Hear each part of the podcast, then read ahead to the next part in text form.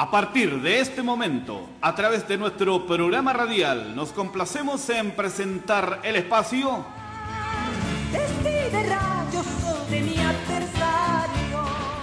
Contendiendo por la fe. Un diálogo franco, directo, transparente de algún tema contingente analizado a la luz de las Santas Escrituras. A continuación con nosotros el espacio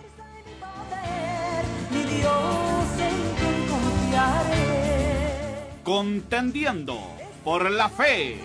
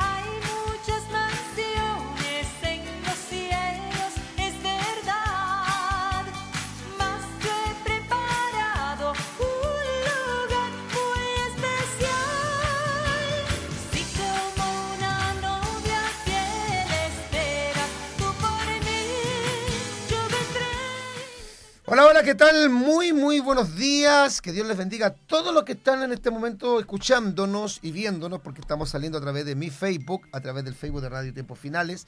Y estamos también saliendo a través de Radio Tiempo Final en el 600 de la amplitud modulada, eh, lo que es toda la región metropolitana, lo que es la parte alrededor de la región metropolitana, inclusive en otras regiones.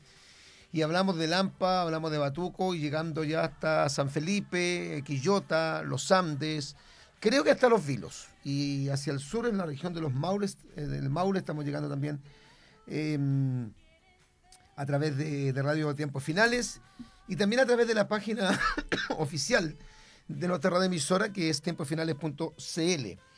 Em, bueno, hoy día tenemos un tema mm, del contendiendo por la fe.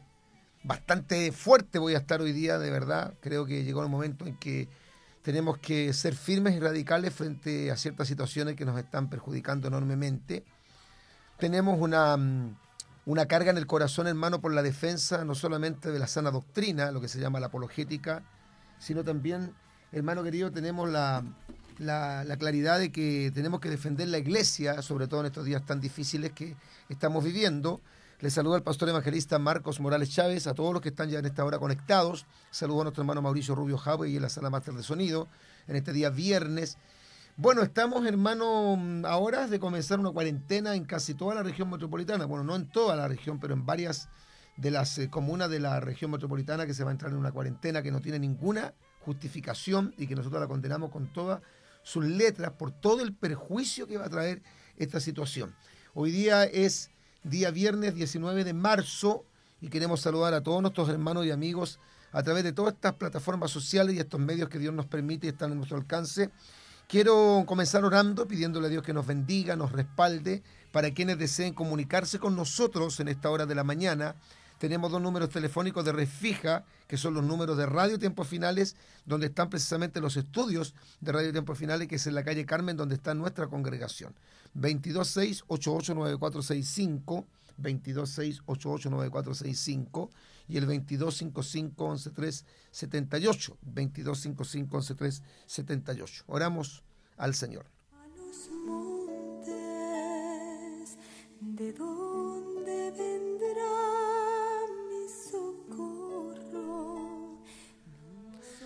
Amado Dios, buen Padre Celestial, queremos agradecerte en esta hora de la mañana por estar comenzando nuestro matinal de Radio Tiempos Finales.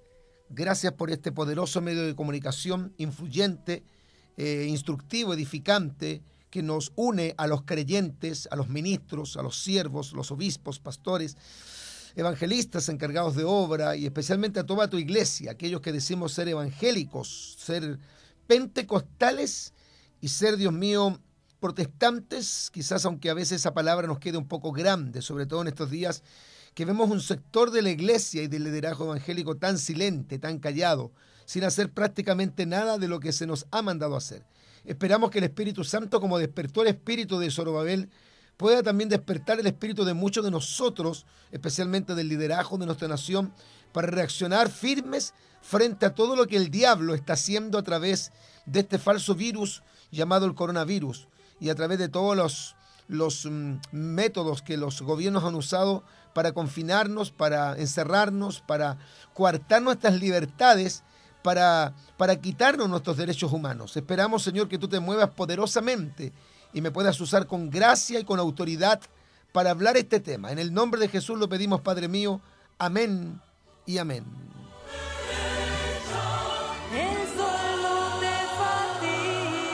Tiempos Finales, anunciando el inminente retorno de Jesucristo.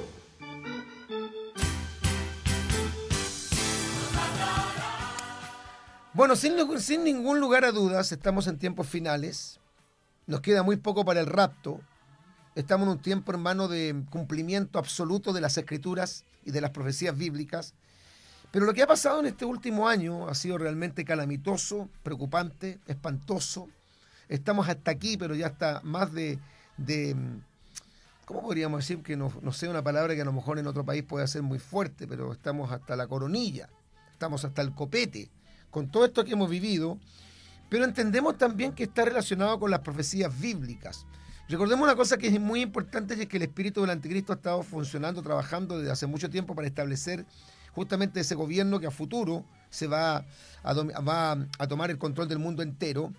Pero el, anticristo, que es un personaje real, lo llama la Biblia la bestia, Apocalipsis 13.1, lo llama el anticristo, 1 San Juan 2.18, lo llama Daniel el rey de rostro altivo, el rey del sur, experto en enigmas. Eh, también lo llama el apóstol Pablo en la segunda de Tesalonicenses el hijo de perdición. Y Daniel lo llama el cuerno pequeño. Eh, Cristo lo, menciona como el que habría de venir en su propio nombre. Este es el anticristo, que es un personaje que aparecerá al final de la historia humana para dominar y controlar el mundo entero con un gobierno totalmente fascista, absolutista, dictatorial que tomará el control del mundo entero, pero eso no puede ocurrir, o sea, el anticristo no puede comenzar a gobernar, a liderar, a presidir el mundo, mientras la iglesia esté aquí, porque hay quien al presente detiene la aparición del anticristo, como dice 2 de Tesalonicenses capítulo 2, versículo 7, y es justamente la iglesia la que tiene la promesa de ir al cielo, como el Señor Jesucristo señaló en San Juan capítulo 14, versículos 1 al 3, que él iba a preparar lugar para nosotros para que donde él esté, nosotros también estemos, y Él volverá y dice, yo os tomaré a mí mismo para que donde yo estoy, vosotros también estéis. La gran promesa del arrebatamiento de Primera de Tesalonicenses capítulo 4, versículos 13 al 18, de Apocalipsis capítulo 3, verso 10, que lo llama, ¿no es cierto?, en la hora de la prueba, la gran tribulación del apóstol Juan, la ira venidera, que dice Pablo, que el Señor nos librará de ella en Primera de Tesalonicenses capítulo 1, versículo 10. Eh, Jesucristo aparecerá por segunda vez en relación con el pecado para salvar a los que le esperan, dice Hebreos capítulo 9, versículo 8. Pero esto, hermano querido, que estamos viviendo ahora es el preámbulo. En el Salmo 2, que es un salmo mesiánico, la Biblia advierte y dice claramente que esto iba a ocurrir en el Salmo 2. Dice, porque se amotinan las gentes y los pueblos piensan cosas vanas. Y dice quiénes son los que primero se van a levantar en los tiempos finales en contra del cristianismo. No será el ciudadano común y corriente, no será el que vende queso en una feria, el que vende papa en una feria libre, el que vende, no sé, lechuga en un mercado, aquel que trabaja en una carpintería, en una mm, zapatería, sino que serán los reyes, los líderes, los príncipes, los gobernadores del mundo. Dice, se levantarán los reyes de la tierra y príncipes consultarán unidos contra Jehová, contra el Señor y contra su ungido que es Jesucristo. O sea, contra el Padre y contra el Hijo. Rompamos sus ligaduras, diciendo, rompamos sus ligaduras y echemos nosotros sus cuerdas. O sea, un pensamiento anticristiano de erradicar todo concepto de la cosmovisión judío-cristiana, todos los principios, los valores. Por eso que casi toda la gente que está en el mundo de la televisión, especialmente en los matinales, todos esos giles que están ahí, todos esos pervertidos, todos esos enfermos del mate, todos esos tipos que están ahí, esas tipas que están ahí, son todos pro ideología de género, pro matrimonio homosexual, pro aborto libre, pro, pro mm, eutanasia, están todos a favor de todas esas leyes perversas que en algunos países ya se han creado como leyes y en otras son solamente un proyecto ley. En Chile ya hay una batería de proyectos ley que se quieren establecer justamente para, para crear leyes en contra de la vida, en contra de la familia. Pero nosotros entendemos que es el cumplimiento de este salmo que dice, se levantarán los príncipes unidos, consultarán contra Jehová y contra su ungido, diciendo, rompamos sus ligaduras y echemos de nosotros sus cuerdas. Pero el que more en los cielos se reirá y el Señor se burlará de ellos. Luego hablará a ellos en su furor, quizás se está refiriendo a la gran tribulación, y los turbará con su ira. Pero yo he puesto mi rey, que es Jesucristo, sobre Sión, mi santo monte, el monte sagrado de Dios. Yo publicaré el decreto, Jehová me ha dicho, mi hijo eres tuyo, te engendré hoy. Pídeme y te daré por herencia las naciones, y como posesión tuya los confines de la tierra. Los quebrantarás con vara de hierro, como vasija de alfarero los desmenuzarás. Aquí está este, esta profecía que se está cumpliendo hoy día. Vemos cómo las autoridades de gobierno, casi todos los gobiernos, sobre todo de Occidente, los tres grandes poderes del Estado están a favor de la ideología, de esta ideología moderna y especialmente de la ideología de género, y están promoviendo un nuevo orden mundial, un nuevo gobierno mundial, un nuevo pensamiento que algunos le llaman el nuevo paradigma. Nos está saludando Víctor Octavio, siervo de Jesucristo. Dios me lo bendiga, Pastor Marco. Mucha bendición, un gran abrazo a la distancia, que mi Señor Jesucristo le use poderosamente. Gracias. No pudimos ayer leer toda la gran cantidad de saludos en el foro pastoral que tuvimos junto a mi pastor Elvis Rojas Díaz y a nuestro amado pastor José Le Matello. Hoy día vamos a tratar de leer los saludos si es que alcanzamos. Pero estamos, hermano, en un momento de mucha, de mucha mm, indignación. Em,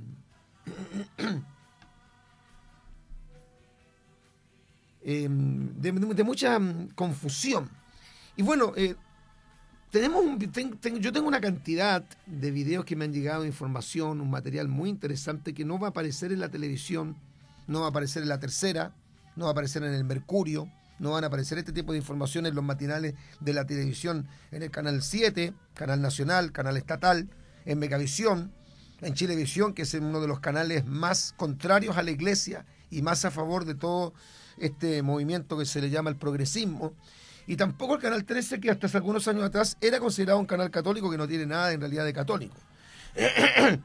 Entonces estamos, hermanos, en este momento, ahora de comenzar nuevamente una cuarentena, porque el gobierno dice que estamos peor que en junio del año 2020, que se dio el pic de contagio de este virus que existe, eso lo queremos reiterar, el pastor Lema lo dijo ayer también claramente, nosotros sabemos que el virus existe, sabemos que el virus es, muy, es altamente contagioso, no lo negamos, pero que el virus sea mortal, eso es una mentira sea mortal de la forma como es una pandemia, como las pandemias de la historia que costaron la vida de 70, 80, 120, 150 millones de seres humanos. Fíjese que la peste negra entre el 1918, si no me, equivoco, al 1919, costó la vida entre, de, entre 40 y 50 millones de seres humanos. Y estamos hablando que la población del mundo, a ver si me averigua a principios del siglo XX cuántos seres humanos habían en todo el mundo, porque ahora hay cerca de 7.500 millones de seres humanos y han muerto cerca de 2 millones de seres humanos, según dicen las estadísticas, en el año 2020 el coronavirus, ¿no es cierto?, costó la vida de 2 millones de seres humanos en todo el mundo. Es una cantidad muy alta, pero ocurre que nos supera, por ejemplo, a la tuberculosis. La tuberculosis mató más personas en el 2020 que mató el coronavirus. Por lo tanto, el, coronavirus no es, no es un virus que podríamos decir que es de alta tasa de mortandad. Eso lo desmentimos absoluta y categóricamente. Porque en Chile se han muerto 27.000 o 28.000 chilenos desde que comenzó el coronavirus, oficialmente más o menos se cree que en marzo del año pasado, hasta ahora se ha cumplido un año, han muerto cerca de 28.000 chilenos, supuestamente de coronavirus, porque tenemos claro que muchas de esas personas sí murieron de coronavirus, pero otros no murieron de coronavirus, y en los hospitales, en el certificado de defunción, se le asigna como, como causa de muerte o causal de muerte el coronavirus. Eso lo han dicho montones de familias que han reclamado porque han dicho mi familiar que falleció en el hospital no falleció de coronavirus. Y lamentablemente los trámites que han hecho estas familias para hacer un reclamo y una denuncia o demanda en contra de estos hospitales que han declarado a sus seres queridos muertos por coronavirus cuando no murieron de coronavirus han sido infructuosas, lamentable y tristemente. Entonces, ¿qué queremos decir, hermano querido? Que una tasa de mortandad de un 0.05% no es para poder calificar a un virus como pandemia. Se le puede considerar pandemia porque se expandió el mundo entero, entre comillas, pero no se le puede considerar como pandemia por la tasa de mortandad porque no supera el 0.05%. Porque haga una cuenta usted bien sencilla. Si somos en Chile 17 millones de chilenos Y han muerto 28.000, que no quisiéramos que nadie hubiera muerto ni de esa enfermedad ni de ninguna enfermedad. Pero la gente tendrá que morir. Si no es de tuberculosis, será de leucemia, si no es de leucemia, será de SIDA, y si no será de SIDA, será de cirrosis, si no es de cirrosis, será de enfermedades respiratorias, y si no es de enfermedad respiratoria, será de cáncer, y si no, será por un accidente automovilístico, y si no, será por el coronavirus, pero la gente va a morir. Pero la tasa de mortandad en Chile, haga un cálculo. Si somos 17 millones de chilenos y hubieran muerto un millón punto siete chilenos, tendríamos una tasa de mortandad del 10%. Y no han muerto un millón setecientos mil chilenos. Y si fuera el 1%, sería entonces cuánto? 170 mil. Del 1% sería 170 mil y han muerto 28 mil. O sea, no alcanza a ser el punto 003 o 0,4%. Es, no es una cosa que yo crea, no es una interpretación mía, no es una apreciación personal particular. Es lo que sencillamente dicen las estadísticas. La propia Organización Mundial de la Salud ha dado, ¿no es cierto?, la cantidad de gente en el mundo. Ya. A ver, en la población mundial, a ver, aquí lo vamos a ver en, demografía, la población mundial es el número total de personas que viven en todo el mundo en un momento específico. En el 30 de octubre del 2011 se alcanzaron 7 mil millones de seres humanos. En diciembre del 2019 se superó la cifra de 7.700 millones, o sea, estaríamos acercándonos, yo creo, fácilmente a los 8 mil millones de seres humanos. ¿Ya? Pero ahí nos dicen el comienzo del siglo XX. ¿Ya? Bueno, no, no, dice, pero obviamente que estamos hablando de porcentaje en cuanto a la población mundial, porque así se miden las, las eh, muertes de los de las pandemias se, se mide por la cantidad de muertos en comparación con la cantidad de habitantes que viven sobre el mundo, sobre el planeta Tierra. ¿ya? Em, bueno, aquí hay un montón de información que no puedo, hermano, leer todo, pero recordemos una cosa, mis amados hermanos, que el virus inició en China en diciembre del 2019. Todos sabemos eso, no creo que nadie desconozca que el virus se originó no en Estados Unidos, no en Sudamérica, no en algún país africano de estos ultra pobres. No sé, el, virus viene de China. La procedencia, como decía el pastor Lema ayer, el origen no lo sabemos con exactitud. Pero el virus, el virus se inició en China en diciembre del 2019. Hoy, estoy hablando del, del año 2021, ellos con 1.500 millones de habitantes están en absoluta normalidad. ¿O usted no lo sabía? En este momento la población china están sin uso de mascarillas. En China no tienen cuarentenas en este momento, ni confinamiento y menos distanciamiento social. Se están haciendo actividades totalmente normales en China, que es el país que nos mandó el virus. Eso es el primer dato que les quiero dar para que ustedes averigüen bien. Y estamos hablando de una población de 1.500 millones de seres humanos. O sea, si el virus fuera tan contagioso, eso no lo habrían podido parar porque si comenzó en diciembre del 2019, en diciembre, en del 2020 se cumplió un año, enero, febrero, marzo, un año, tres meses. Y en un año, tres meses ellos están sin cuarentenas, sin confinamiento, en absoluta normalidad, no están usando mascarillas, no están manteniendo la distancia social y, y están sin vacuna. Qué extraño, o sea, eso es lo primero que le quiero explicar. Se supone que si en China comienza el virus, o sea, es el primer país que da, que ¿no cierto?, conocimiento al mundo entero de que hay un virus que se está propagando por el país y son 1.500 millones de chinos, tendrían que tener un problema que hasta el día de hoy no tuviera solución. Qué raro. Mire, en España en el 2018 hubieron 18.000 contagiados de gripe y más de 15.000 muertos. Pero terminando el 2020 solo son solo con algunos casos de diagnóstico de gripe. Los médicos españoles em, dicen que esto es debido al distanciamiento social y las mascarillas. O sea, ¿qué, explica el, gobierno español? Que el uso de la mascarilla y el uso del distanciamiento social ha solucionado en gran parte los problemas de gripe y han mm, disminuido notoriamente las muertes por causa de gripe.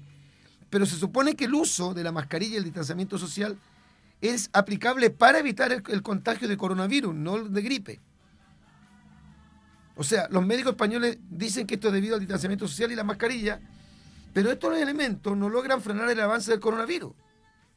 O sea, no hay ninguna prueba científica que diga que en efecto el uso de la mascarilla va a frenar notoriamente el aumento del contagio y que el distanciamiento social va a evitar. No hay una prueba científica. Hay deducciones, se cree, porque lo extraño es que en, en terreno, in situ, en España, por ejemplo, el uso de mascarilla y distanciamiento social lo que ha evitado es que la gente se contagie menos de gripe y muera menos de gripe, pero no de coronavirus. Y se supone que estas medidas son aplicadas principalmente al tema del de frenar el coronavirus. Escuche esto. Hay un país muy chiquitito, es una isla, Taiwán, que está a 130 kilómetros de China. 130 kilómetros de China. Y ahí hay vuelos permanentes de un país a otro. O sea, entre China y Taiwán hay permanentes vuelos. Y Taiwán está a 130 kilómetros de China. China, todos sabemos que es el país donde comenzó el virus y el quien nos mandaron el virus. O quien nos mandó el, virus. ¿Sabe cuántos casos de muertos hay en Taiwán? Siete. Por coronavirus. Siete. Por COVID-19. En Suecia y Bielorrusia no ha habido miles de muertos por este virus. Países que no han aplicado la metodología que han aplicado, por ejemplo, aquí en Latinoamérica, en Ecuador, en el Perú, en Argentina, en Bolivia, en Chile, que ha sido horrible, ha sido espantoso. Entonces, qué raro, porque en Suecia y Bielorrusia no ha habido miles de muertos por este virus. De hecho, el presidente de Bielorrusia, de Bielorrusia, de nombre Alexander Lukashenko, declaró que su gobierno no aceptará el dinero del Fondo Monetario Internacional que, que según dicen que este movimiento, el Fondo Monetario Internacional, es quien subvencionó a los gobiernos para que los gobiernos pudieran aplicar estas medidas restrictivas. O sea, por ejemplo, eh, aplicaran el toque de queda, aplicaran ¿no cierto? el uso de la mascarilla, el distanciamiento social. Y este presidente no, no, no, aceptó el dinero que le estaban dando a su país para aplicar medidas restrictivas a su nación, como las cuarentenas, el toque de queda, el uso de mascarilla, el distanciamiento social. Y esto, hermano, no estoy diciendo que yo no hay que usarlo porque yo lo uso. Yo ando para todos lados con mi mascarilla. De hecho, tenemos en el vehículo tres o cuatro mascarillas en el caso que, que yo me suba al, vehículo sin mascarillas y me olvide, ah, para no tener que volver a la casa, uso mascarilla, uso gel. Pero yo tengo todo el derecho, porque soy el director de esta radio, porque creo en la libertad de conciencia, en la libertad de expresión, porque creo que estoy ajustado a la palabra del Señor de decir que esto es toda una mentira. Es toda una mentira. Porque si en todos lados la gente se limpiara las manos con gel, como lo están haciendo, de hecho en las em, ferias libres, estos grupos que están haciendo proselitismo político, promoviendo sus candidatos, ¿cómo cree que tratan de captar la atención de la gente? Le regalan mascarillas y les echan gel. Si le echaran gel a tanta gente y la gente usa el gel en todos los lugares donde vamos prácticamente nos mide la temperatura, no tenemos que desinfectar las manos con gel, por ejemplo, al entrar a un supermercado, al entrar a un mall, al entrar a un banco, yo lo veo permanentemente, tendría que haber disminuido, pues si son estos los métodos justamente para evitar el contagio masivo y se está aplicando en casi todo el país y en nuestros curtos, por ejemplo, toda la gente anda con mascarilla y con distanciamiento social, ¿por qué entonces nos disminuye y ahora dice que estamos peor que en junio del año 2020? O sea, una cosa súper rara, ¿se da cuenta? Entonces significa que todos estos métodos no han servido. De hecho, el Ministerio de Salud de Colombia reconoció que muchos de los métodos que se le exigieron eh, en los meses pic del contagio, en realidad después de haber hecho unas pruebas, de haber hecho, ¿no un análisis profundo de estas medidas, muchas de esas medidas no eran en realidad muy productivas para evitar el contagio. Y se invirtieron muchos millones de dólares en los gobiernos, los malls, los eh, bancos, los supermercados, aplicando justamente la, medida de temperatura y un sinfín de otras cosas más para evitar el contagio masivo y ocurre que después el propio Ministerio de Salud de Colombia sale diciendo que no, que esas medidas en realidad no son muy productivas para evitar el, aumento del contagio. O sea, todo esto que yo estoy diciendo, hermano, lo he dicho montones de veces, quizás ahora lo estoy diciendo de una forma mucho más fuerte, pero yo, yo tengo mucho material, hermano. Pero usted esto no lo va a leer en el Mercurio, en la, en la tercera, en las últimas noticias no lo va a escuchar en, el matinal contigo en la mañana, no lo va a escuchar en ningún noticiero, ¿no es cierto?, de ninguno de los canales de la televisión abierta en Chile, porque todo eso está controlado, todo eso está controlado. Em, casi todos los hospitales del mundo están financiados por el, por el Fondo Monetario Internacional para aplicar estas políticas de salud pública en casi todo el mundo. De hecho, se dice que hay muchos médicos que están amenazados de que si hablaran en contra de las medidas que se han tomado, podrían perder sus trabajos. Eh, esto es, sencillamente, lisa llanamente, hermanos queridos, una dictadura sanitaria.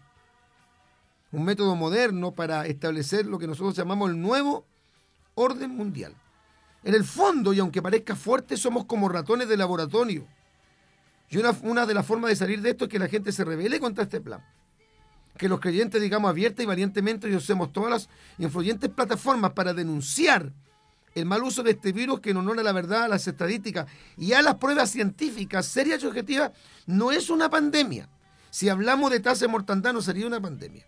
Porque entonces tendríamos que decir que em, la tuberculosis es una pandemia, porque mata a la tuberculosis en un año más gente que la que mata el coronavirus. Y las enfermedades en el tiempo de invierno acá en Chile, las enfermedades de tipo respiratorio mataron más que el coronavirus. Qué raro que los mismos que nos enviaron el virus nos venden la solución, porque usted sabe que los chinos también sacaron una vacuna, pero no se la han aplicado a sus habitantes, la han vendido al mundo. Ahora, decía un médico que es disidente de todo esto, ¿por qué tenemos que vacunarnos cuando el 99.92% de la población del mundo no está infectada del virus? Si dijéramos que han muerto 50 millones de seres humanos en menos de un año, uno podría decir realmente este es, este es un virus mortal. Es un virus, pero no es mortal. Si decimos mortal, mortal, por las estadísticas no es mortal. Y sé que muchos me van a decir, el pastor Marco es irresponsable. Yo no soy irresponsable porque yo uso todo esto, porque guardamos la distancia social. Pero nosotros tenemos una conciencia. Y Martín Lutero, ¿no es cierto?, el gran líder del protestantismo, dijo que el hombre no puede ir en contra de dos cosas que para él eran elementales. No puede ir en contra de las escrituras y no puede ir en contra de su conciencia. Yo como director de esta radio me hago responsable. Y si esto nos va a producir una persecución, odio, que nos apunten con el dedo, que nos hagan una campaña de prestigio en los medios de comunicación, amén no más. Yo no tengo problema en asumirlo, porque yo no estoy representando el pensamiento particular del Ministerio Evangelístico Pentecostal. El fin se acerca de cinco pastores que somos en el ministerio, aproximadamente cinco o seis pastores que somos. El pastor Javier Cabero, el pastor Roberto Durán, el pastor Héctor González, nuestro pastor Juan Marileo, nuestro pastor Giovanni, que le habla el pastor Marco. Seis pastores. No, este es el pensamiento de miles de hermanos y de cientos de pastores. De hecho, la COE, la IEP, la UNEVAC, que son agrupaciones de iglesias, que no son mega iglesias, pero reúnen más, o, reúnen más, más, o menos una cantidad de 220, 230 iglesias, tenemos prácticamente este mismo pensamiento frente a esto. O sea, los mismos que nos enviaron el virus son aquellos que nos venden la solución, pero ellos no la aplican para su país que tiene 1.500 millones de seres humanos. Y ocurre que un médico dice, ¿por qué tenemos que vacunar a la población del mundo cuando el 99.92% de la población del mundo no está infectado del virus? Y la tasa de mortandad en el mundo no supera el 0.05% si es que somos generosos. Ahora, la vacuna tiene muchos objetores. Y se sabe que produce en muchas personas enfermedades, contraindicaciones y en algunas personas ha producido la muerte. Dicen incluso algunos que han estudiado este tema, yo no soy estudioso en el tema ni experto en el tema, pero hay algunos de la comunidad científica disidente que dicen que, que la, la vacuna provocaría infertilidad en miles y miles de hombres. Por lo tanto, sería inmoral obligar a la gente a vacunarse. Ahora, quien quiera hacerlo, que lo haga. No está cometiendo ningún pecado de muerte, ni se va a marcar por la bestia, ni se va a ir al infierno, hermano querido. Pero nuestro deber, por lo menos de esta radio emisora cristiana comprometida con la verdad de la palabra, que habla del inminente retorno de Jesucristo, nuestro deber es informar. ¿Qué se nos dijo a nosotros? Que llegando la vacuna volveríamos en poco tiempo a la normalidad. Hoy en Chile, según los cálculos, tenemos cerca de 5.5 millones de chilenos vacunados y estamos gran parte del país en cuarentena. Entonces hay una contradicción. Hay una contradicción. Si queremos que el país vuelva a la normalidad, tenemos que permitir que la gente lentamente vuelva a la normalidad. Y a la gente no se le debe obligar, se le debe educar. A la gente se le debe educar. Yo no aquí no obligo a nadie. Yo le enseño a los hermanos. Le digo, hermano, use la mascarilla, mantenga la distancia social. Anótese con nuestro hermano Gonzalo. No podemos pasar los números de hermanos. Al entrar no va a poder entrar por la puerta principal, va a tener que entrar por una puerta, ¿no es cierto?, aledaña. Al entrar le van a medir la temperatura. Al entrar va a tener que limpiarse o desinfectarse las manos con gel. Hacer esto tan sencillo, ¿ve? este ejercicio. Pero yo no los puedo obligar, pero sí los puedo educar. Y la gente sabe lo que hace, obedece. No obedece porque se le impone, sino que obedece porque entiende que esta normativa hay que, que ponerla por obra no para evitar para nosotros el contagio, sino porque tenemos que ser obedientes. Y así nadie nos podría decir, mire lo que el pastor Marco está diciendo, que el virus no existe, que el virus no contagia, que el virus no mata. No, yo no he dicho que el virus no exista, no he dicho que el virus no contagie, no he dicho que el virus no mata. Estoy dando estadísticas que el virus no es tan mortal como algunos lo, lo presentan. Si tiene un 0.05%, ¿cómo va a ser tan mortal? Si hay enfermedades que son comunes, y matan más gente en un año. Entonces vuelvo a repetir, es inmoral obligar a la gente a vacunarse. Si algún hermano, algún pastor, alguna persona lo quiere hacer, que lo haga. Pero nosotros tenemos un deber, tenemos una responsabilidad. Y ya que vemos que en la televisión, en los periódicos, en la radio, estos temas no se hablan en contra, no se le da la oportunidad a la comunidad científica disidente, que son muchos, de hablar de estos temas, sino que al contrario se les persigue, se les clausura sus Facebook, se les cierra sus Facebook, se les, se les clausuran sus canales de YouTube, sus cuentas de Instagram. Incluso se les amenaza que no pueden hablar en contra de las medidas eh, que toma el gobierno o que la Organización Mundial de la Salud reparte para todo el mundo en forma, no digo periódica, pero permanentemente. Entonces, como, como no pueden estas personas porque no van a llegar, porque no los van a invitar, porque yo estoy seguro que la mayoría del periodismo chileno sabe que hay una comunidad científica que está totalmente en contra de esto, pero ellos no lo van a decir porque no lo pueden decir. Porque en Chile tiene, están vendidos al nuevo orden mundial. Bendito sea el Señor. Entonces, qué raro si ya hay, 5.5 millones de chilenos vacunados y estamos en gran parte del país en cuarentena. Porque aquí, hermano, es bien claro, los derechos humanos se están pasando a llevar, están siendo transgredidos y atropellados. Se nos, se nos están robando nuestros derechos fundamentales. Entonces, mi deber como pastor es decirlo. Yo no me voy a quedar callado. Es verdad que sería más cómodo no decir nada, hacer caso a todo, estar calladito, porque a mí económicamente no me ha afectado el bolsillo el no congregarme, soy un hombre bendecido. Entonces, eh, yo podría decir, bueno, ¿para qué me voy a meter en problemas si yo soy el director de la radio? Me la pueden clausurar, me pueden hacer una campaña de desprestigio, me pueden empezar a perseguir. Bendito sea el nombre del Señor. El hermano eléctrico Álvaro Barría dice, mi pastor, Dios le bendiga. Mi padre y hermano que partieron en el 2020 le diagnosticaron COVID, aparte del motivo oficial de su muerte. Las cifras de mortandad a causa del virus son falsas. El proceso de demanda, ante los certificados de función por COVID es muy doloroso. sumar el cuerpo, vivir otra vez el dolor. Motivos posibles por el cual no hay demandas masivas. Sí, puede ser claro que la gente no, no se atreva. Ya. Daniel Tongo Fernández, sí, mi pastor, dice, todo este plan de los grupos globalistas y todo es falso. Richard Madariaga, Dios le bendiga grandemente, mi pastor, muy bendecido por el tema de hoy. Junto a nuestro hermano Gastón Álvarez le pedimos oración por el pastor Carlos Berrío y toda su congregación por sanidad. Un gran abrazo, amén. Los vamos a poner en oración. ¿Se ha enfermado gente en nuestro ministerio de COVID? Sí. No lo voy a negar, se ha enfermado. Y todos, gracias al Señor, han salido adelante. No hemos tenido ni un solo fallecido. Y si alguien se muriera, pensaría exactamente igual y diría exactamente lo mismo. Porque siempre la gente se va a tener que morir en algún momento. O, no, o, o, evitando, contagiando del COVID-19, aseguramos vida para siempre. No, no, no se asegura vida para siempre. Voy a leer algunos de los saludos que han ido llegando en este ratito. Camino Neira, Dios le bendiga, Pastor Marco, la palabra de Dios se cumple al pie de la letra. Gloria al Señor. Cristian León Fuente Garrido, saludos, mi pastor de Talca y mi esposa que está en el hospital haciéndose su quimioterapia. El Señor le fortalezca en este momento. Amén.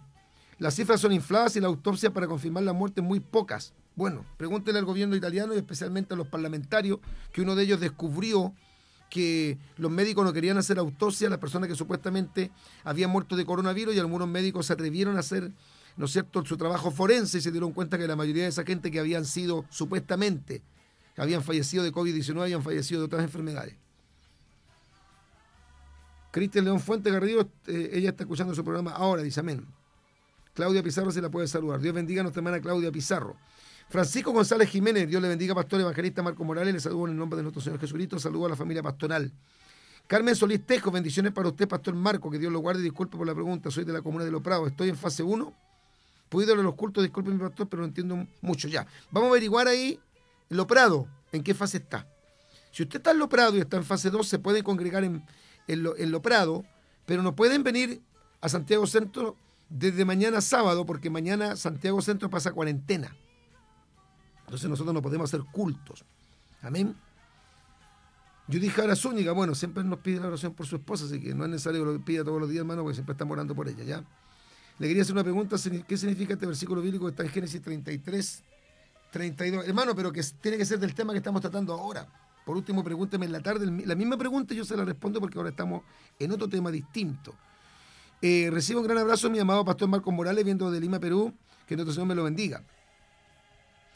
Wilson Vicente López Acosta, también pastor, estamos con usted. Hay muchas cosas que no cuadran con todo esto de la pandemia, pero hay que decir la verdad. Dios le bendiga, pastor. Amén. Bueno, em, yo veo, hermano, que la gente no hace nada.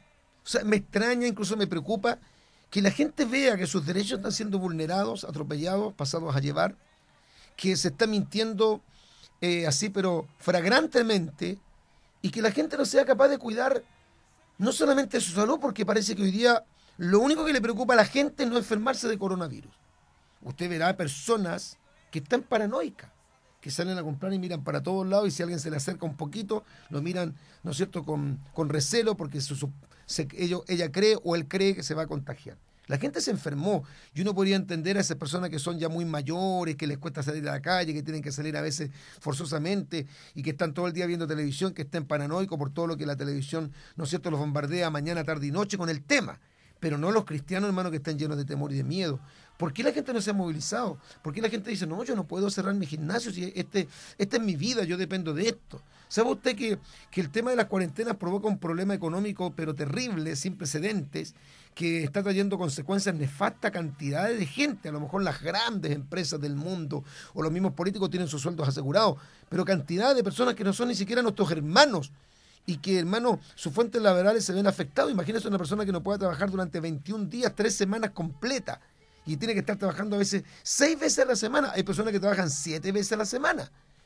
Y si no trabajan, no comen. ¿Cómo lo van a hacer?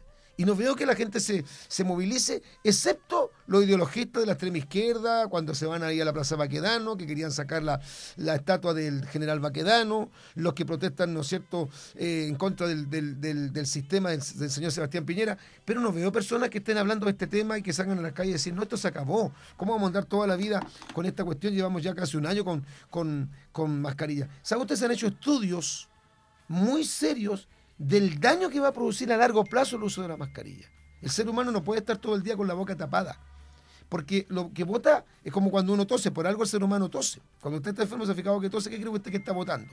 No está votando algo bueno, está votando, ¿no es cierto?, germen, está votando cosas que, que usted sabe que su organismo no necesita. Si usted se pone la mascarilla todo el día, le va a producir graves problemas a la respiración al ser humano. Esto va a traer consecuencias para los niños. Hemos hablado de estadística en cuanto a la enfermedad mental de las personas y lo que están viviendo los chilenos. Un 34.9% han aumentado las enfermedades de tipo mental en los chilenos y hay un 40% de niños que están de mal humor y también se ha visto afectado su salud mental. Y hemos reiterado y hemos repetido hasta el cansancio que la salud es integral ¿Cómo puede pensar la gente que el único problema que tenemos en este momento es la pandemia? Y todos hablan de la pandemia, y que la pandemia, y que la pandemia, y que el coronavirus, y que el distanciamiento social, y que la mascarilla, y que el gel, y que la cuarentena, como que lo único que importa, lo único relevante, lo único trascendental, de lo único que no hay que enfermarse, lo único que hay que evitar, para lo único que hay que trabajar unidos para apalear esta pandemia. Y todos los demás problemas que producen justamente los sistemas que aplican los gobiernos, ¿no es cierto? Esto que decíamos, hermano, esta, esta dictadura sanitaria que se nos ha aplicado. ¿Qué pasa con todo eso? ¿Quién arregla ese tremendo problema que está viviendo la, gente? Eh, Cristian dice, esto es solo una manipulación y estrategia para coartar la libertad personal y tener la sociedad en pánico y psicosis colectiva y tratar de no desviarla de esto para tenerlas controladas, aún estando sanos. Saludos, buen tema. Y yo lo he dicho, hermano, y lo voy a seguir repitiendo, y aunque eh, me traten de lo que me quieran tratar, no importa, porque viene usted cómo han tratado a la comunidad científica disidente, cómo lo han perseguido, eh, yo justamente publiqué, creo que esto fue el año pasado, por ahí por septiembre tiene que haber sido, justamente en el Salmo 2, eh, posteé un, tema cuando una pandemia es el pretexto para que los gobiernos tomen el control total de la población, que está totalmente y armoniza completamente con lo que estamos hablando ahora. Leímos el Salmo 2 ahora, Salmo mesiánico escrito por David, que expone, como decíamos al principio de este tema, que los grandes líderes mundiales llegará el día cuando no querrán someterse a Dios, a sus leyes, y se levantarán contra su ungido, o sea, su Cristo, es decir, estos gobernantes tendrán el espíritu del anticristo, y conspirarán para hacer desaparecer la imagen e influencia del Dios Todopoderoso sobre la humanidad. Hechos capítulo 4, versículo 25 al 27. Querrán establecer sus propias leyes y dominar el mundo entero en un reino absolutamente totalitario y antropocéntrico, que revelará en plenitud el espíritu de Nimrod, el de la rebeldía contra Dios, como relata Génesis capítulo 10, versículos 8 al 14. Este espíritu anticristiano se comenzó a manifestar en los albores de la humanidad con la creación de la torre de Babel, como enseña Génesis capítulo 11. Dios promete enviar un día, en un futuro escatológico de la humanidad, a su Hijo el Cristo, la herencia suprema de las naciones, para derrotar a todos los que se oponen a su gobierno y establecer su reino en la, en la tierra, lo que se llama o se conoce teológicamente como la teocracia. Salmo 110, verso 1, Primera de Corintios 15, versículos 24 al 25, Apocalipsis capítulo 20, versículos 1 al 10. Existen fuerzas profundamente ligadas entre sí, que desde varios lugares del mundo están trabajando desde hace mucho tiempo para lograr alcanzar un objetivo siniestro, que ha sido preparado como cual verbaje del infierno. La gente se turbaría al conocer una conspiración tan monstruosa que no podía creer que existe, dijo Edgar Hoover en el año 1956. Los gobernadores del mundo están conspirando. ¿Qué es una conspiración? El término conspiración o complot suele referirse a un acto o conjunto de actos realizado por varias personas con el ánimo de, arrebatar el poder a otro o causar daño. A lo largo de nuestra historia, de nuestra larga historia de la humanidad de más de 6.000 años, se han hecho famosos algunas conspiraciones. Muchos se dedican a investigar profundamente a quienes están detrás de algún crimen, de una gran estafa o de algún tipo de complot. De acuerdo a este texto, claramente Dios entiende a todo tipo de rebelión en su contra como una conspiración. El ser humano pecador intenta desligarse de Dios, olvidarse de Él, no obedecerle. Y en ese afán el pecador intenta argumentar contra Dios. Crea su propia religión, hace sus propias normas y falsifica la verdad el pecador se revela y se levanta contra su creador. Eso es conspiración contra Dios. Lo mismo que hicieron los habitantes de la Torre de Babel, como relata Génesis capítulo 11, versículos 1 al 9. En el Nuevo Testamento el apóstol Pablo habla de esta conspiración denominándola como el misterio de la iniquidad a comienzo del primer siglo del cristianismo. Él dice, porque ya está en acción el misterio de la iniquidad, solo que hay quien al presente lo detiene hasta que él a su vez se ha quitado de en medio. Y entonces, cuando Él se ha quitado de en medio, cuando ocurre el rapto, el arrebatamiento, cuando los creyentes sean sacados por el Espíritu Santo de aquí, de esta tierra, de este mundo, de esta orbe, de este sistema, se manifestará aquel inicuo a quien el Señor matará con el espíritu de su boca y destruirá con el resplandor de su venida. Segunda de Tesalonicenses capítulo 2, versículo 7 del 8. Se trata de la conspiración para levantar al anticristo el hombre de pecado. Cuando se manifiesta el hombre de pecado, el hijo de perdición, el cual se opone y se levanta contra todo lo que se llama de Dios, se llama Dios o es objeto de culto. Tanto que se sienta en el templo de Dios como Dios, haciéndose pasar por Dios. Segunda de Tesalonicenses capítulo 2, versículo 3 al 4. Y este movimiento de preparación se está llevando a cabo frente a nuestros propios ojos hoy. Aquel que se le conoce como el anticristo será el próximo líder mundial que traerá las soluciones a muchos problemas de vida y la paz mundial, quien recibirá adoración autoproclamándose el Mesías ¿Quién controlará absoluta y totalmente todo el sistema, unirá a todos los partidos políticos del mundo y someterá a la humanidad a una esclavitud global, recibirá todo poder en bandeja de plata. La Biblia dice así en la versión Septuaginta de Apocalipsis 13, versículos 4 al 5. Dice, y adoraron al dragón, Satanás, que el Señor lo reprenda, porque le dio potestad a la bestia, el anticristo, y adoraron a la bestia, al anticristo, diciendo, ¿quién, quién semejante a la bestia, al anticristo, y quién puede guerrear contra ella? Y Dios se le evoca al anticristo para hablar cosas grandes y blasfemias, y Dios se le potestad para actuar, o, o potestad de hacer meses 42, dice. Así lo dice la versión Septuaginta, lo he leído literalmente. Entonces se cumplirá esta profecía apocalíptica, porque Dios ha puesto en sus corazones el ejecutar lo que Él quiso ponerse de acuerdo y dar su reino a la bestia, el anticristo, hasta que se cumplan las palabras de Dios. Apocalipsis 17, 17. Dios le ha permitido al diablo levantar o, le va a permitir al diablo levantar a un superhombre para luego dejar caer sus justos juicios sobre la humanidad escritos en el libro de Apocalipsis. Así como la raza humana vio al mismo Hijo de Dios hecho carne, también se le permitirá conocer al Hijo del Diablo como un personaje muy público. 1 San Juan 2.18. Esta conspiración incluye un ataque contra las libertades individuales y la personalidad del libre del ser humano. Si dicen que en Israel, las personas que lleguen a Israel, se les va a colocar una pulsera para que tengan que hacer eh, ellos su cuarentena en el lugar que le asigne el gobierno, que puede ser el hotel donde se van a alojar o la casa, si es que viven en Israel.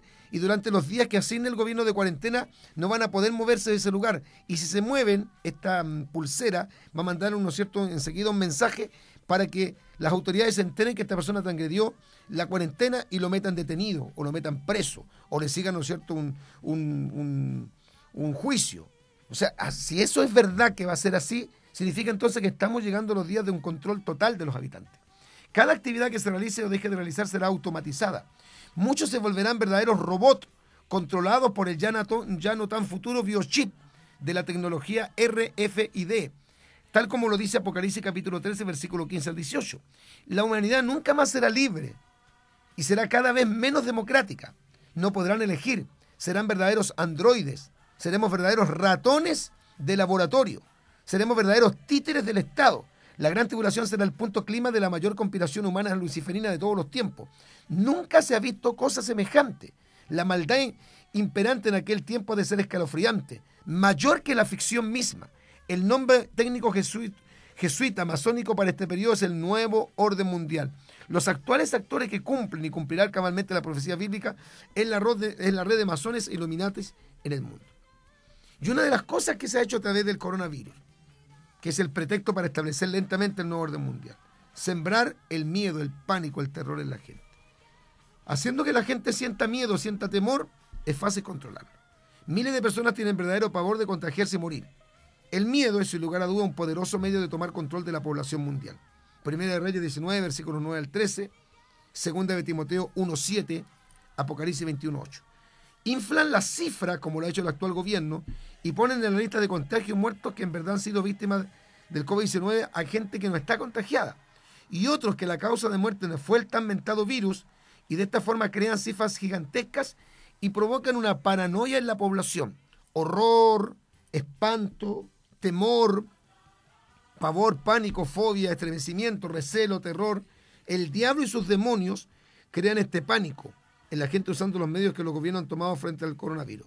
Fíjese que cuando comenzó el coronavirus, que comenzó más o menos en diciembre del 2019, en la mitad del año 2020, o sea, hasta el 24 de junio, finales de junio del 2020, los muertos en el, en el mundo por COVID-19 eran 365 mil y la población mundial sobrepasa los 7.782942 millones de seres humanos. Es decir, la tasa de mortandad del virus sería en ese momento de 0.0446%. Es para llamar la pandemia. Ahora estamos en un 0.05%. Nos tienen con arresto domiciliario. El toque de queda y las cuarentenas son una forma evidente de privarnos de libertad y controlar nuestras acciones impedir el usar los espacios abiertos e impedir el libre desplazamiento que está garantizado por la constitución política del país. Los que deben estar encerrados son los criminales, son los delincuentes, no los ciudadanos honestos, pacíficos, que aportan a la sociedad con su buena conducta, trabajo y pago de sus impuestos, tal como lo señala Romanos capítulo 13, versículos 3 al 4. Por siglos se sabe que las cuarentenas se aplican para los enfermos, nunca para los sanos. El deber de los gobiernos y de las autoridades sanitarias es ubicar a los enfermos, a los contagiados y a ellos ponerlos en cuarentena, no a toda la población. Número tres, nos quitan nuestros derechos civiles, lo que se llama, como decía, la libertad de desplazamiento, el derecho a ocupar los lugares públicos, la libertad de culto, la libertad de reunión, etcétera, son parte esencial de la constitución de nuestro país y son derechos básicos y elementales de todos los chilenos, que hoy, so pretexto del estado de excepción, son vulnerados y no respetados. Lenta y paulatinamente el control total toma el lugar en el mundo y la gente cree que los gobiernos lo hacen pensando en la salud de nosotros, que ellos son nuestros benefactores, que ellos son los tíos que están cuidando a los sobrinos que se pueden enfermar fácilmente, porque como Dios no nos creó con un sistema inmunológico, entonces ahora no está, ¿no es cierto?, sintiendo de efecto el sistema inmunológico. Pero esto olvida que la salud es integral y se olvidan de la gran cantidad de problemas que afectan la salud espiritual, mental, emocional y económica de la gente. Número cuatro, crean una conciencia en la gente de acusar a los infractores, que es una técnica hitleriana, ayer hablábamos de eso, que consistía en delatar a los enemigos del sistema, es decir, acusar y denunciar a los judíos ante las autoridades, método que usó el gobierno alemán antes y durante la Segunda Guerra Mundial para encerrar a los judíos y luego hacerlos desaparecer. Eso es lo que están haciendo con, con la gente cuando dicen, si ven que se están reuniendo en tal lugar, usted demande, llame a carabineros, llame a la autoridad sanitaria. El uso de las mascarillas es otra gran mentira puesto que, puesto que ella nos ayuda a evitar en verdad los contagios. Solo podría quizás prevenir el contagio y en un gran grado mínimo. Su uso prolongado provoca a largo plazo graves daños a la salud de las personas. Número 5, el distanciamiento social. El ser humano es básicamente un ser social, que le gusta reunirse, abrazarse, compartir, conversar. Salmo 133, Hechos 5.12. Se prohíbe el saludarse de abrazos y besos, so pretexto de no exponer a, a las personas al contagio. Puede que sea cierto y ayude a la salud, pero al final es también muy dañino. La Biblia dice mejores son dos que uno, porque tienen mejor paga de su trabajo. Eclesiastés 4.9. Pablo dice saludados con ósculo santo. Esto está afectando los sentidos humanitarios y provocando la desconfianza en otros. Gálatas 2.9, Hebreos 10.24. Dejar a los ancianos y niños encerrados en casa. Gran daño a la salud mental de las personas y una forma de desunir a las familias. Los llamados efectos o daños colaterales son mucho peor que los daños que provoca el mismo virus. Al final el remedio es peor que la enfermedad. Durante meses, abuelos y nietos no han tenido contacto y los familiares y parientes que viven en otras comunas o regiones están obligados a no tener contacto físico ni visitarse. Número 7. Hacer creer que las personas que circulan con salvoconducto no tienen que, de qué preocuparse. Ellos no contagiarán igual a otros si se exponen a ser también contagiados. Los que no tienen salvoconducto están cometiendo un delito, por lo cual deben ser sancionados, multados y algunos detenidos por las autoridades.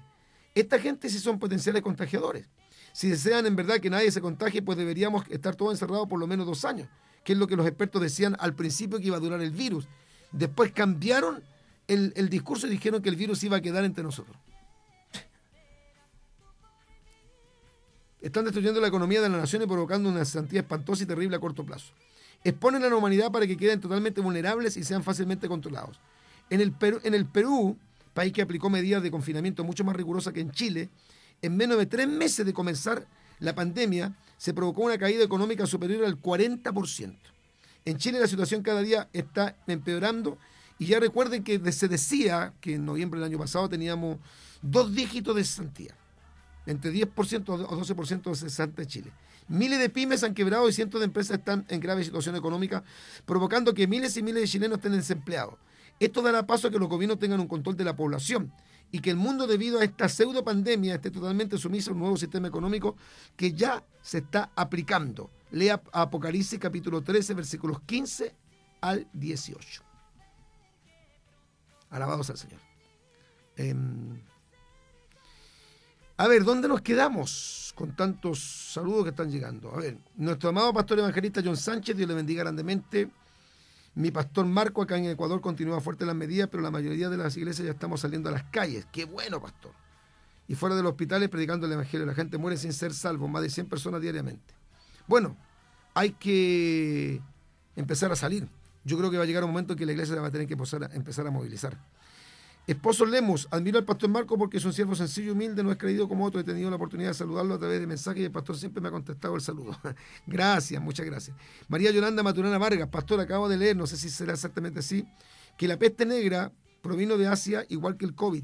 Se culpó a los judíos, cuando no, eh, su propagación por envenenar los pozos. Se propagó en Europa rápidamente y uno de cada diez personas morían en Alemania. Y fueron cerca de 200 millones los muertos. Sí, en total se cree que fueron más de 150, 180 millones de personas muertas, pero en el primer año costó la vida de 45 a 50 millones de seres humanos.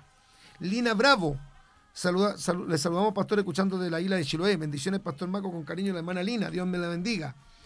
Manuel Vázquez, siervo Marco, bendiciones del Nazareno. Me estoy deleitando en esta transmisión porque siento la presencia de Dios de los profetas. Alábalo. Aleluya. Radio Tiempos Finales obispo y pastor, ah, mi, amado pastor Jorge de allá de, de, Molina. Dios le bendiga, amado pastor Marco, un fuerte abrazo. La pandemia, dice José Díaz, la gente se enferma de miedo, los enfermos son ellos. Amén. Guille Jiménez, gracias pastor por esta información y palabra del Señor, Dios le bendiga. José Díaz, Satanás es antisocial. Cristianaria, esto es manipular a las masas con este anzuelo y tener a la población en una psicosis colectiva y tenerlo como cebo de su sistema y estar bajo de sus normas con este caballito de batalla llamado pandemia. Yo tengo una labor que cumplir porque tengo un llamado y un magisterio y un ministerio y un, trabajo, una labor, un rol como pastorear las ovejas. Y además la iglesia tiene que predicar la palabra. Y se nos está impidiendo dos cosas, reunirnos, que la Biblia dice, no dejéis de congregaros como algunos tienen por costumbre. Mirá cuán bueno y cuán delicioso es habitar los hermanos juntos y en armonía. Yo me alegré con los que me decían a la casa de Jehová, iremos. Una cosa he demandado a Jehová y hasta buscaré que esté yo en la casa de Jehová todos los días de mi vida para contemplar la hermosura de Jehová y para inquirir en su santo templo porque mejor es estar un día en los atrios de la casa de Jehová que mil fuera de ellos. Se nos está impidiendo eso y se nos está impidiendo predicar ahora, porque ya no, podemos salir ni con 20 personas desde mañana a la calle. ¿Qué le parece? Entonces son muy astutos, dice, pero usen los, los, los medios, ¿no es cierto?, modernos, las plataformas sociales para predicar. Se nos está impidiendo la predicación en la calle, una labor que es dada por Jesucristo a la iglesia. Y los cristianos están tranquilos, quieto, los pastores diciendo hay que obedecer, hay que someterse, no hay que hacer nada más, ni siquiera alzar la voz, no hay una palabra de condena, no hay gente que yo sepa que ha tratado de, hacerle entender al gobierno que está actuando tremendamente mal, abracitos cortos, que obviamente está al servicio del nuevo orden mundial, que, está, que es un títere de las Naciones Unidas. Javier Contreras, bendiciones mi pastor, somos la iglesia de Cristo. como ella tenemos que dar a conocer la verdad para que muchos entiendan que el tiempo que vivimos es peligroso, según Timoteo 3.1. Esta última estrategia que el diablo está usando a través de la pandemia y usando los gobiernos del mundo, le está dando dividendo, infundiendo miedo por tener el control sobre ellos. Un abrazo, mi pastor, y nos vemos en el culto firme con la espada en la mano. Amén. Jonathan Iván Soto. Buenas tardes, Pastor Marcos. Dios le bendiga. ¿Usted alguna vez tuvo conocimiento de un juego lanzado en el año 1995 llamado INWO? Illuminati Need World Order. No. No lo sabía. Ya, Illuminati es nuevo orden mundial. Ahí aparece el plan Illuminati para el nuevo orden mundial y uno de sus componentes es una carta llamada Cuarantine, cuarentena. Después de las cartas Torre Gemela y el Pentágono en llamas. Ya tenía lista la cuarentena mundial hace rato. Bueno, no, no lo dudaría. ¿eh? María Yolanda Maturana, Proverbio 29, verso 25. El temor del hombre pondrá lazo, más el que confía en Jehová será exaltado. ¿Qué es lo que yo creo que tenemos que hacer ahora, hermano? Ya que mañana estamos en cuarentena, muchas comunas que no estábamos en cuarentena, no estábamos en cuarentena desde el invierno del año 2020. Empezar a alzar la voz y usar precisamente las plataformas sociales que a veces las usamos para cualquier estupidez, tontería, para peleas, para cosas que no tienen ningún, ningún efecto, para sacar fotos de mi cumpleaños, para sacar una fotografía de cuando yo me estaba tirando un piquero en la piscina, para sacar una fotografía del día que me estaba comiendo un sándwich. No, deje todo eso de lado y empecemos a basificar toda esta información. Si usted quiere que nosotros le entreguemos información de la mucha que tenemos, usted nos puede escribir. Me puede escribir a mi correo y yo le voy a enviar una gran cantidad de información que tengo. Me puede escribir a mi WhatsApp y yo le voy a enviar una gran cantidad. De hecho, este, este, mm, esta información que di al principio de que China tiene 1.500 millones de habitantes, que en este momento China no, no tiene el problema de la pandemia, que no están usando mascarilla, lo tenemos en un video un video que es de unos 7 minutos. Entonces, si usted quiere recibir todo este, este material, porque hay que difundirlo, ya que nosotros no nos, van a dar, no nos van a dar cabida en los matinales. Usted no crea que van a llevar a la doctora Brandolino, ¿no es cierto? La van a traer de Argentina para acá para Chile para darle la oportunidad que ella hable en un matinal. No lo van a hacer. Porque además la doctora Brandolino, que ha denunciado todo esto que estamos denunciando nosotros y es una eminencia en la Argentina, ella es contraria al aborto libre y ella es contraria a la ideología de género. Entonces, como es contraria a la ideología de género, porque es una señora católica, no es evangélica, pero ella no, no es progresista, es obvio que no está de acuerdo con el pensamiento que tienen eh, las Naciones Unidas. No van a salir en pantalla, no las van a invitar a la televisión.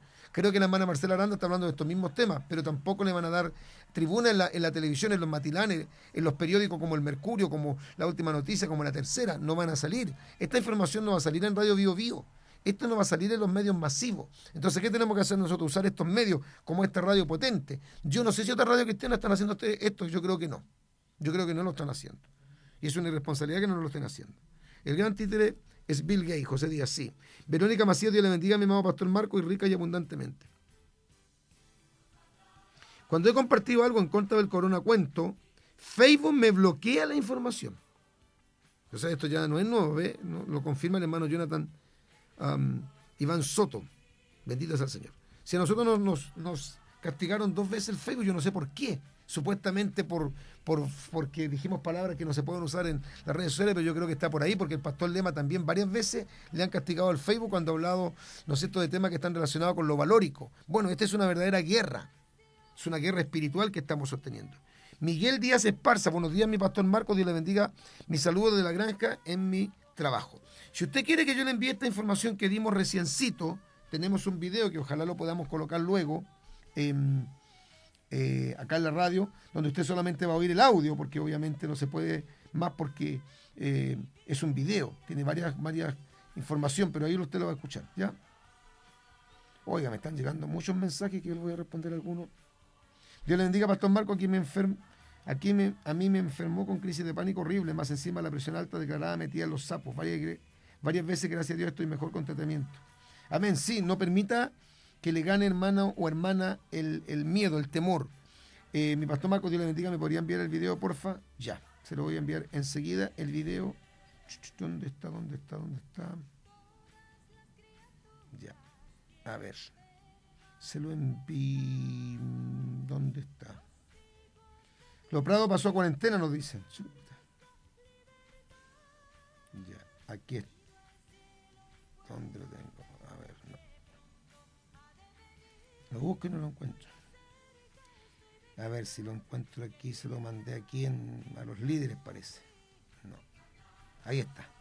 Entonces a la hermana Gladys le voy a mandar Gladys Moreno. Ahí se lo envía. Ya. Y se lo voy a enviar a mi hermana Sandra Salinas. También, reenviado. Se, van a enojar con, con nosotros dicen, mire, esto están repartiendo información, ¿no es cierto?, disidente. Em, ay, ¿cómo se llama la hermanita? Mire, se me perdió. Ay, señor. Ya. Es complicado estar haciendo muchas cosas aquí. Estoy tratando de enviarle el material a la hermanita. Es mi hermana Sandra Salinas. Ya. A ver. Ay. Sandra Salinas. A ver, ¿por qué no me ayuda aquí un poco? Sandra Salinas, la hermana Gladys. Se lo, se lo mando a la hermana Sandra Salinas. Ya, ahí va. Ese hay que mandar. Entonces me está llegando. El hermano eléctrico Álvaro Barría. Yo también quiero que me envíe el video para difundirlo en las redes sociales. Ya. Javier Contreras también, ya se lo voy a enviar, hermano Javier, al, al WhatsApp suyo y, a la hermana Verónica Macías, Peter Albert, búsqueme Peter Albert y se lo manda Peter Albert, que es el esposo de la hermana Verónica Macías de Guayaquil. ¿Cómo está, Pastor Marco? Yo desde un principio he comentado esta farsa y en mi trabajo me, me creen incluso mi familia. Ex excelente programa. Ya, gloria al Señor. Hugo Antonio Águila Infante, saludos, amado pastor. Le pido la oración por Angélica Gómez, está entubada con COVID, está embarazada. Vamos a orar para que Dios haga un milagro. José Díaz, me gustaría ver ese video de China. Ya, usted me escribe aquí al WhatsApp y yo se lo mando. Noemí García, bendiciones pastor. En el año 2019 creció en gran manera los contagios por el SIDA. ¿Por qué entonces no toman medidas más serias como hacer una limpieza de la prostitución en Plaza de Armas, ya que es un foco claro de infección?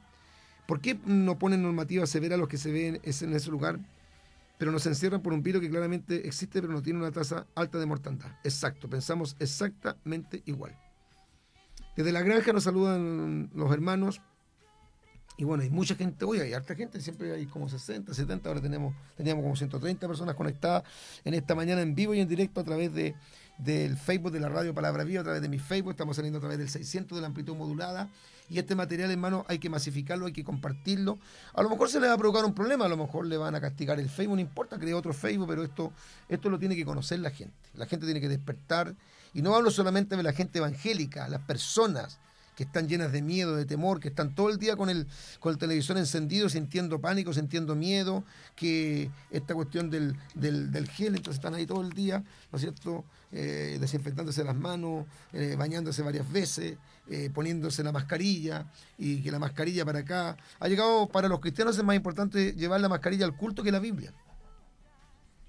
Es más importante llevar la mascarilla que la Biblia. O sea, una cosa increíble como nos han estado haciendo un verdadero lavado de cerebro.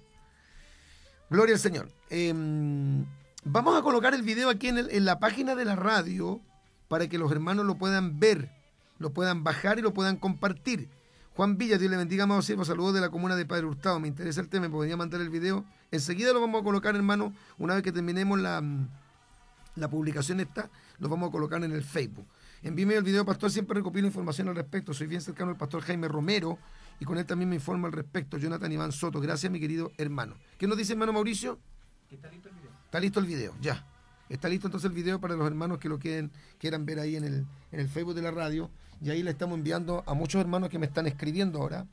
Eh, y estos hermanos nos tenemos que unir. Los cristianos no somos 12, como los apóstoles, no. No somos 12, no somos 40, no somos 100, no somos 2.000, no somos 5.000, no somos 50.000. Somos varios millones. Si nosotros nos unimos y empezamos a hacer una, una campaña para propagar toda esta verdad y desmentir todo lo que están haciendo los gobiernos, algo se va a producir. La gente va a despertar, va a reaccionar. Muy interesante el programa, siga adelante enseñando que el rey me lo rebendiga. Amén, amén y amén, dice la hermana Marisol Catalina Reyes. Mi hermana Gloria Albarrán, nos estamos compartiendo ya ahora el video ahí mismo en el Facebook de la radio. Por favor, haga un alto donde esté y le dé un clamor por Claudia Delgado. Seis meses de embarazo. Dice, tendrán que hacerle cesárea porque sus pulmones no funcionan. Y tendrán que, entubar, por favor, mi hermano, necesito de nuestra oración. Dios es el que hace su buena y perfecta voluntad, pero su mandato orarlo no por eso. Exacto, mi hermana Priscila, vamos a orar, vamos a colocar en oración a esta mamita está complicada y al bebé. María Elena Castro pide oración por mi mamita, parece. Dios sane su boca, quieren operarla de su boca, pero ella tiene 92 años. Juan Mena, buenos días, Pastor Marco. Un pastor de Estados Unidos lo amenazaron de quemarlo vivo por predicar en contra del, homosexualismo. Y a todos los pastores hermanos evangelistas que predican en contra del homosexualismo, los que lo amenazaron fueron los LGTB. Esto salió en YouTube. Sí, de hecho, si usted no sabe, el, las Naciones Unidas ha creado una especie como de campaña eh, y los movimientos LGTB los movimientos feministas para que sean acusados o denunciados todos aquellos que incitan al odio. El lenguaje de la incitación al odio, que es justamente predicar en contra de la homosexualidad, en contra del lesbianismo, en contra de, de la adopción de niños por parejas homosexuales, de hablar en contra de la ideología de género para que se les castigue severamente a esas personas que dicen que tienen un discurso de odio, que es una frase que antes usted no la escuchaba hace 10 años atrás y que ahora se ha popularizado. Alabado sea el Señor. Bueno, usted nos va a llamar, porque ya nos estamos yendo, hermano. Eh, ha sido interesantísimo este tema. Vamos a hacer un llamado a que la gente empiece primero a compartir esto, a publicarlo en todos los Facebook habido por haber, en todos los medios de comunicación, que hayan, como la radio cristiana, como los canales de YouTube cristianos, como las páginas, los blogs.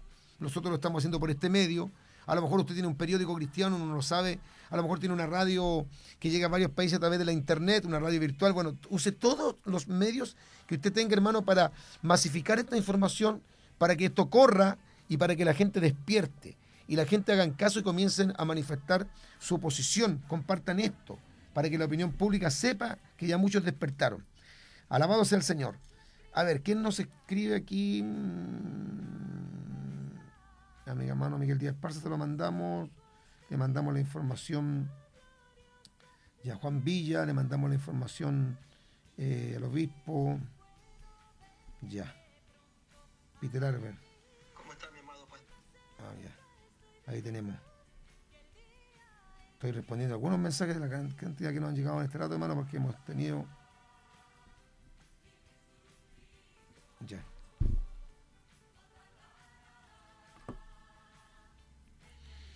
Bueno, vamos a estar orando. si hay peticiones que la llegar acá, hermano, porque ya nos vamos a estar despidiendo. Ha sido un tema sumamente interesante, muy edificante. Espero que lo podamos entender. Estamos en una verdadera guerra. Los cristianos no podemos quedarnos de brazos cruzados. Se están atropellando nuestros derechos fundamentales y esenciales. Nosotros tenemos un deber, una comisión, obedecemos a la autoridad y nos hemos sometido siempre, pero todo tiene su límite y nosotros tenemos que reunirnos y tenemos que predicar la palabra del Señor a toda criatura. Eh, Judy Pérez, oración por salud de Geraldine Pérez, oración por el pastor Carlos Berrío, congregación por sanidad. Vamos a orar también por esta petición que pide la hermana María Elena Castro por su mamita de 92 años. Y también eh, Priscila Benavides pide que oremos por Claudia Delgado, seis meses de embarazo y que le van a hacer cesárea porque sus pulmones no funcionan y tendrán que entubarla. Vamos a orar por todo esto para que Dios se pueda glorificar. Presentamos también en oración a nuestro hermano Víctor Rantul. Pedimos al Señor que se glorifique. Yo sé que hay gente que se ha contagiado de coronavirus, sí, hay gente que se ha contagiado de coronavirus. Y hay gente que ha muerto, claro que sí. Pero no podemos mentir, esto no es una pandemia que está matando millones y millones y millones de seres humanos en todo el mundo. Eso no es cierto, eso no es verdad. Hay gente afectada, gente contagiada, sí. ¿Cómo se va a aplicar una, una vacuna cuando aquí lo dicen las estadísticas por manito querido. Bendito sea el Señor. La, gran mayoría de los seres humanos no están contagiados de, de, coronavirus. Y aquí lo dice un médico, un médico español. El 99.92% de la población mundial no está infectada del virus. Gloria al Señor. Ya. Eh, vamos a orar, vamos a ir a la presencia del Señor.